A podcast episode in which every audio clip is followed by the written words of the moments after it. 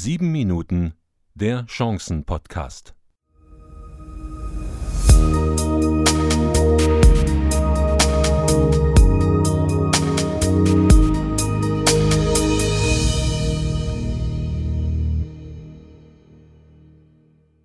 Guten Tag, liebe Hörerinnen und Hörer. Mit dem 7 Minuten Chancen Podcast wollen wir auch mit der neuen Ausgabe wieder Impulse zur Hilfe in der Krise und darüber hinaus geben.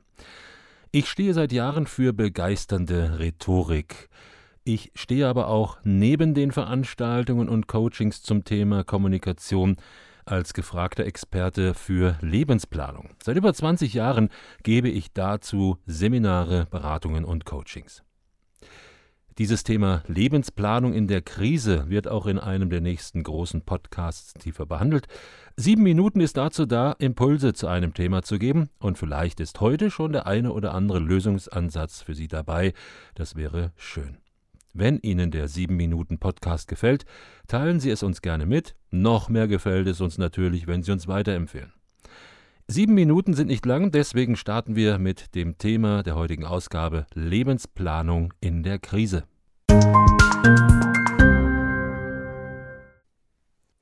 Lebensplanung in der Krise. Es herrscht Krisenstimmung. Keiner weiß, wie es weitergehen wird. An vielen Horizonten steht Hoffnungslosigkeit.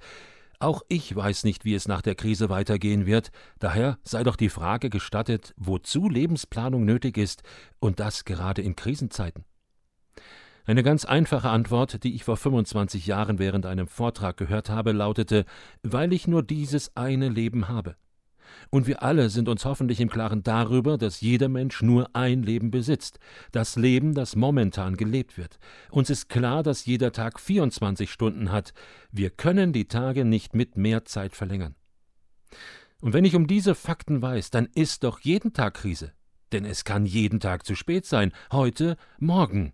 Und es gibt einen wunderbaren Spruch, der das umrahmt, diese Stunde ist die erste Stunde vom Rest deines Lebens. Und doch machen sich immer wieder Menschen auf den Weg, das Leben zu planen. Ein Buchtitel bringt es prägnant auf den Punkt, dem Leben Richtung geben.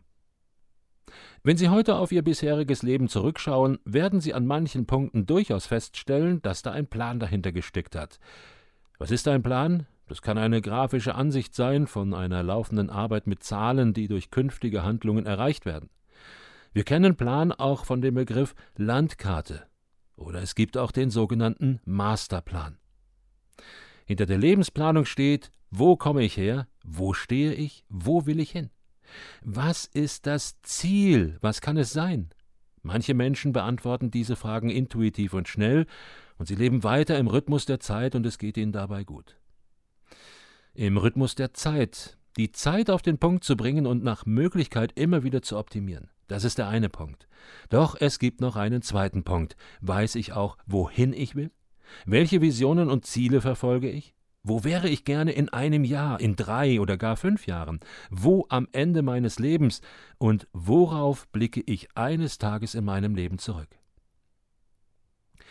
Es gibt aber auch Menschen, die kämen nie auf den Gedanken, sich einen Lebensplan zu erstellen.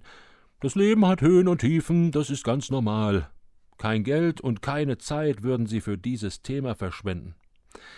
Und wieder andere sind so sehr dankbar für ein Modell, welches ihr Leben abbildet, das eine Art Geländer für die Zukunft sein kann.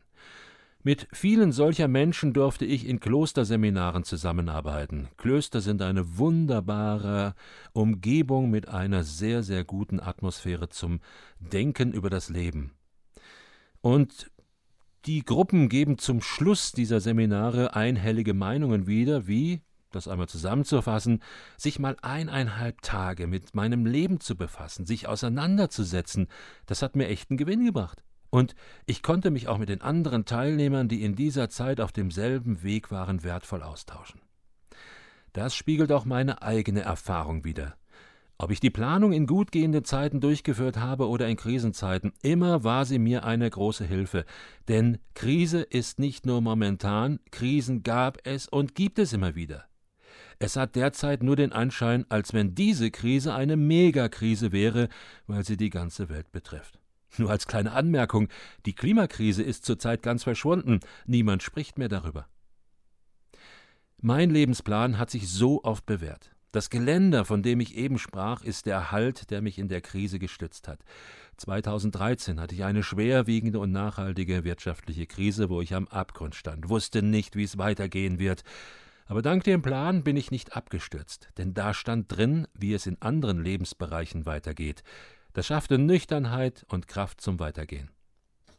Lust auf mehr? In einem der nächsten großen Podcasts sowie in einem Online-Seminar haben Sie die Möglichkeit, das Thema zu vertiefen.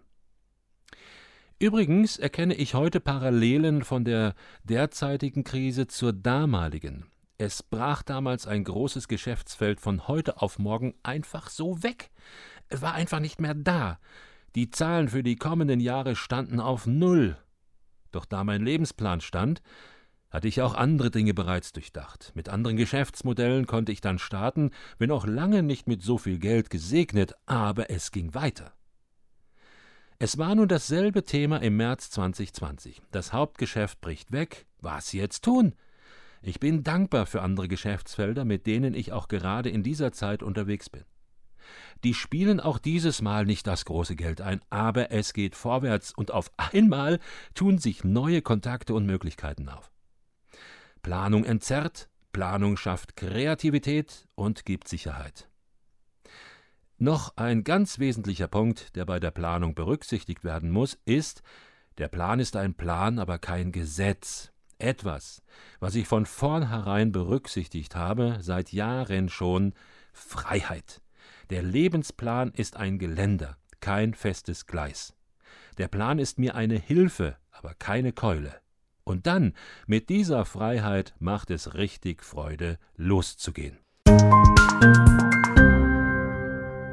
Wir alle befinden uns derzeit in einer weltweiten Krise. In jeder Ausgabe von sieben Minuten gibt es daher auch einen Tipp mit dem Titel Krisen sind Chancen. Krisen sind Chancen. Tipp 2. Schaffe dir deinen Tagesablauf. Ich weiß noch, wie es war. Am 13. März 2020 fand mein letztes Live-Seminar statt. Dann ging es Schlag auf Schlag.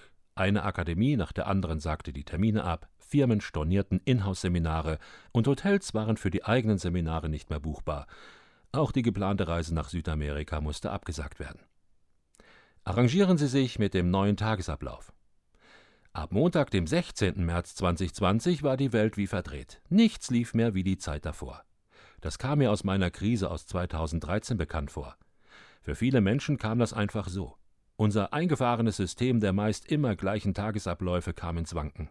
Und es betraf nicht nur mich, es betraf fast die ganze Welt und noch etwas. Ich komme aus der Nummer nicht so einfach raus.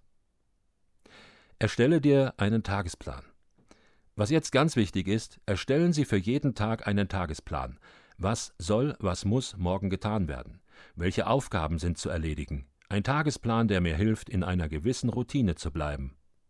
Diese Routinen sind lebenswichtig. Die Gewohnheiten, denen wir Tag für Tag gefolgt sind, gibt es plötzlich nicht mehr. Deswegen sollten wir uns einen neuen Plan mit neuen Gewohnheiten schaffen, um im Rhythmus zu bleiben. Arbeite diesen Tagesplan ab. Papier ist geduldig, deswegen disziplinieren Sie sich wie in früheren Zeiten, dass Sie den aufgestellten Tagesplan ernst nehmen und ihn abarbeiten. Prüfen Sie jeden Abend auch den Tagesplan des vergangenen Tages. Haben Sie alles erledigt? Müssen Sie aufschieben? An welche Aufgaben können Sie einen Haken setzen? Dringend und wichtig. Auch in der Krise haben bisherige Praktiken ihre Berechtigung, so auch die immerwährende Unterscheidung von dringend und wichtig. Bereits bei der Erstellung des Tagesplans sollten Sie eine Priorisierung der Aufgaben vornehmen. In der Fachliteratur und auch bei den meisten Mitarbeitern gibt es folgende Unterscheidung. A-Aufgaben, diese sind durch mich kurzfristig zu erledigen. B-Aufgaben, sie sind ebenfalls durch mich zu erledigen, können terminiert werden. C-Aufgaben, diese können delegiert werden. Tagesplan auch im Homeoffice. Ihr neuer Arbeitsplatz ist ein Homeoffice? Dann erstellen Sie auch hier einen Plan für jeden Arbeitstag. Arbeit ist Arbeit. Sie müssen die Aufgaben wie im normalen Büro bearbeiten. So ein Plan schafft auch einen gewissen Grad an Befriedigung. Sie sehen die Ergebnisse oder die noch zu erledigenden Punkte. Bleiben Sie ehrlich. Sich selbst, den Kollegen und auch den Vorgesetzten gegenüber ehrlich bleiben. Das ist ein ganz wichtiger Punkt. Das Homeoffice kann dazu verführen, langsamer und gemütlicher zu werden, vor allem wenn noch kein richtiger Fluss im Tagesgeschäft ist. Fairness und Vertrauen sind zwei wesentliche Bestandteile bei dieser Arbeitsform. Weiterhin viel Erfolg. Sie waren heute wieder unser Gast. Danke für Ihr Dabeisein. Am kommenden Montag hören wir uns wieder. Bis zum nächsten Mal wünsche ich Ihnen viel Gutes und viel Segen. Ihr Siegfried Lachmann.